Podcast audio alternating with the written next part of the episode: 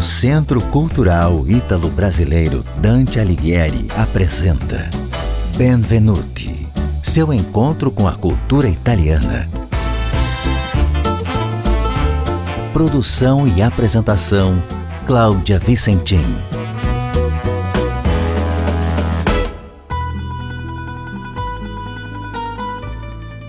País de maioria cristã como no Brasil, a Itália celebra a Páscoa como uma das principais festas religiosas do ano e também mantém festejos folclóricos relacionados ao fim do frio e início da primavera, dias mais quentes e agradáveis, quando todos podem voltar aos eventos ao ar livre. Nos ritos católicos, tudo começa, como aqui, no domingo anterior à Páscoa, o Domingo de Ramos, ou Domenica delle Palme, que marca a chegada de Jesus a Jerusalém. Nas celebrações que acontecem nas igrejas, as pessoas levam seus ramos, que são abençoados, e a grande maioria guarda como amuleto um objeto consagrado para proteger a casa. Na Sexta-feira Santa, que é feriado por aqui, e a tradição é não consumir carne, e grande parte dos brasileiros acaba transformando a data em oportunidade para preparar o bacalhau, na Itália, o Venerdì Santo é marcado por encenações da Paixão de Cristo, com cortejos religiosos e pessoas vestidas com roupas de época representam os cristãos que levam Cristo morto pelas ruas. Na noite de sexta, durante todo o sábado até o amanhecer de domingo, há o período de vigília. No Vaticano, as celebrações são conduzidas pelo Papa. Durante o Sábado Santo, é comum assistir representações de Nossa Senhora com o filho morto no colo, imitando especialmente a obra-prima de Michelangelo, a famosa Pietà, escultura que fica exposta na Basílica de São Pedro. Se não teve oportunidade de ver, tente um dia. É de uma beleza e perfeição hipnotizantes. Mas voltando aos festejos da ressurreição de Cristo, a Itália mistura rituais católicos e antigos ritos pagãos da chegada da primavera, que representa a volta da vida e da fartura. Por isso as mesas são fartas. O domingo de Páscoa geralmente começa com um super café da manhã que simboliza o fim dos 40 dias de jejum da quaresma. Um dos costumes é saborear o esqualho, uma bebida quente à base de chocolate amargo. No almoço, a tradição é servir o abáquio, o cordeirinho, e que representa o sacrifício do Filho de Deus. Já como antipasto e sobremesa, há uma imensa variedade de receitas dependendo da região. Entre as opções salgadas, há os ovos recheados com creme de aspargos ou ova ripiene, parecido com um pastel assado e recheado com queijo pecorino e ovos, um prato típico da região de Molise. Outra opção encontrada nas mesas é a torta pasqualina, um bolo salgado genovês recheado com alcachofre e ovos. Entre as sobremesas, além dos ovos de chocolate, como aqui no Brasil, podemos experimentar a pasteira napoletana, que é uma torta de ricota com frutas cristalizadas, e a colomba pascal. Aliás, você sabe por que a receita ganhou esse nome? Bem, diz a lenda que a colomba pascal surgiu em Pávia, no norte italiano, durante o século VI. Quando a cidade estava sob ameaça de invasão pelos soldados de Alboino, rei dos Lombardos, um corajoso padeiro resolveu fazer um bolo no formato de pomba, ave que representa a paz. E parece que os invasores gostaram tanto do presente que mudaram de ideia e não saquearam a cidade. Verdade ou não, o fato é que o bolinho com formato de pomba ficou para a história.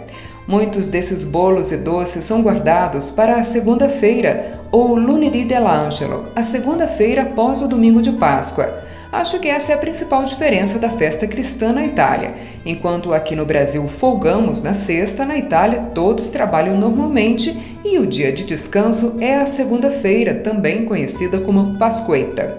E o costume é aproveitar o dia ao ar livre e fazer piqueniques pelos parques ou qualquer local que sirva de diversão fora de casa, especialmente para curtir o clima mais agradável depois de longos meses de inverno. Há outras curiosas festividades durante o período de Páscoa em diferentes regiões da Itália. Em Val Gardena, no Trentino Alto Adige, no extremo norte da Itália e entre as montanhas Dolomitas, chama atenção uma curiosa tradição. No dia 19 de março, dia de São José, os solteiros da cidade vão à casa das moças solteiras e encomendam ovos pintados que serão recolhidos na segunda-feira de Páscoa, a Pascueta. Se alguns deles interessar a uma das moças, ela pintará o ovo diferente de todos os outros, para que o sortudo pretendente saiba que é correspondido. Os outros ovos, então, são enterrados sob a neve que em março ainda cobre toda a região. Mais tarde, perto da Páscoa, a diversão é da criançada que fica caçando os ovos escondidos. Em Florença, capital da região da Toscana, uma das festas mais conhecidas apresenta um carro puxado por quatro bois brancos enfeitados com flores e muitos adornos coloridos, que vão até a Piazza del Duomo acompanhados por um grande cortejo. O carro puxado pelos bois é estacionado entre o batistério e a catedral. Carregado de pólvora, o veículo é ligado por uma corda à igreja, de onde é disparada uma fagulha em formato de pomba. Ao chegar até o carro, ela provoca uma grande explosão. Esse ritual é bem antigo, acontece desde 1007 e leva o nome de Escópio del Carro e teria surgido para celebrar a chegada do primeiro cristão a Jerusalém, que, claro, seria um fiorentino. A partir do século XV, a comemoração ganhou um novo significado. Os camponeses acreditam que, se a pomba alcançar o carro com os explosivos e tudo correr bem, é sinal que a colheita será boa e farta. E nas tradições gastronômicas da região da Toscana, os deliciosos cantutini se destacam. São biscoitos de amêndoa embebidos no vinsanto, o vinho doce que leva esse nome porque as uvas colhidas meses atrás e colocadas para secar estão prontas para serem vinificadas próximo ao período da Páscoa e deixam a bebida bem mais doce. Em Nápoles, sul da Itália, região da Campanha e que fica bem aos pés do Vesúvio, a Páscoa é marcada pela confecção da pastiera de grano, uma torta pascal feita à base de trigo, ricota, açúcar e ovos, e que dizem ter segredinhos medievais de acordo com antigas festas pagãs de primavera. Também veio de Nápoles a torta pascualina, que hoje é encontrada em todo o país, que leva ovos inteiros assados como recheio. Tudo tem simbologia de vida, nascimento. Como sobremesa na região, são famosos os doces como a caçata ou os canoli, com ricota e frutas cristalizadas. Na Sardenha, encontramos aseadas, um doce que não é muito doce na verdade, feito à base de queijo frito e coberto com mel. Na região de Abruzzo, também no sul, a cidade de Chieti, considerada uma das mais antigas do país, teria sido fundada por Aquiles no ano 1118 a.C. Por lá, a comemoração de Páscoa envolve a procissão dos Incaputiati, ou encapuzados, homens cobertos por uma capa com um capuz, que desfilam com tochas pelas ruas estreitas do centro histórico ao som de música sacra na Sexta-feira Santa. Já no domingo, o costume é todo mundo sair com roupas bem coloridas. Em Caltanissetta, na Sicília, há a Real Maestranza, uma procissão do Cristo Negro da Sexta-feira Santa que é conduzida pelos Foliamari, vestidos de preto em sinal de luto. São colecionadores e vendedores de ervas selvagens que entoam cânticos de lamento em dialeto arcaico. No domingo, o costume na região é servir massas ao molho de anhelo ou cordeiro e pizzas com muita cebola e anchovas. De sobremesa, torrones com mel, amêndoas ou pistache. Ainda na Sicília, a Semana Santa é lembrada com a procissão do Santo Véu em Piana delle Albanese. Próximo a Palermo, a cidade segue tradições bizantinas. Nesse período, moças da cidade vestem vestidos longos, decorados e típicos do século XV. Há ainda a distribuição de ovos pintados de vermelho e, após a celebração religiosa, ocorre a procissão do Santo Véu. Nela, um tipo de sudário é levado em meio ao povo que pode ver discretamente a face de Cristo. Sejam cristãs ou pagãs, as comemorações de Páscoa celebram o renascimento, simbolizam a nova vida que surge e que devemos celebrar com um novo ânimo. Por isso, seja qual for o seu costume ou sua crença, o Benvenuti deseja que a sua Páscoa seja de muitas alegrias e nada melhor para celebrar do que música. E hoje, uma proposta diferente. Vamos ouvir uma banda italiana formada em 1997 na Catânia, região da Sicília, com o nome Metáfora. Em 2001, passou por mudanças profundas depois que o tecladista e fundador David Bruno mergulhou em uma jornada espiritual, se tornou padre e alterou o nome do grupo para Metatrone, que significa o trono metafísico de Deus. A banda tem temática lírica e segue o estilo chamado power metal. Em suas letras, traz temas cristãos católicos, mas também toca em assuntos delicados, como o abuso infantil e os problemas relacionados ao fanatismo religioso. Vamos conhecer? Para esse episódio, que falou um pouquinho da Páscoa, a música escolhida foi sugestão da colega jornalista Roberta Gonçalves, que assina o blog Jardim Italiano e é grande parceira do Centro Cultural Ítalo-Brasileiro Dante Alighieri. O nome da faixa é Rinascere, que traz uma reflexão sobre o nosso necessário renascimento diante dos problemas e da capacidade de transformar escuridão em luz. Com essa mensagem, eu me despeço e agradeço mais uma vez sua atenção ao podcast Benvenuti.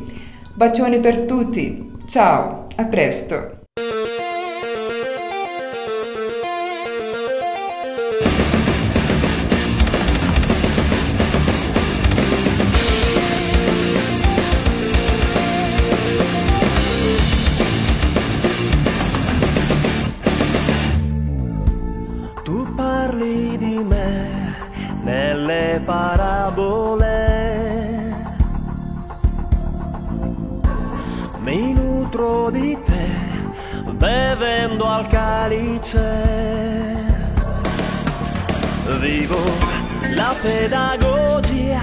Del tuo essere padre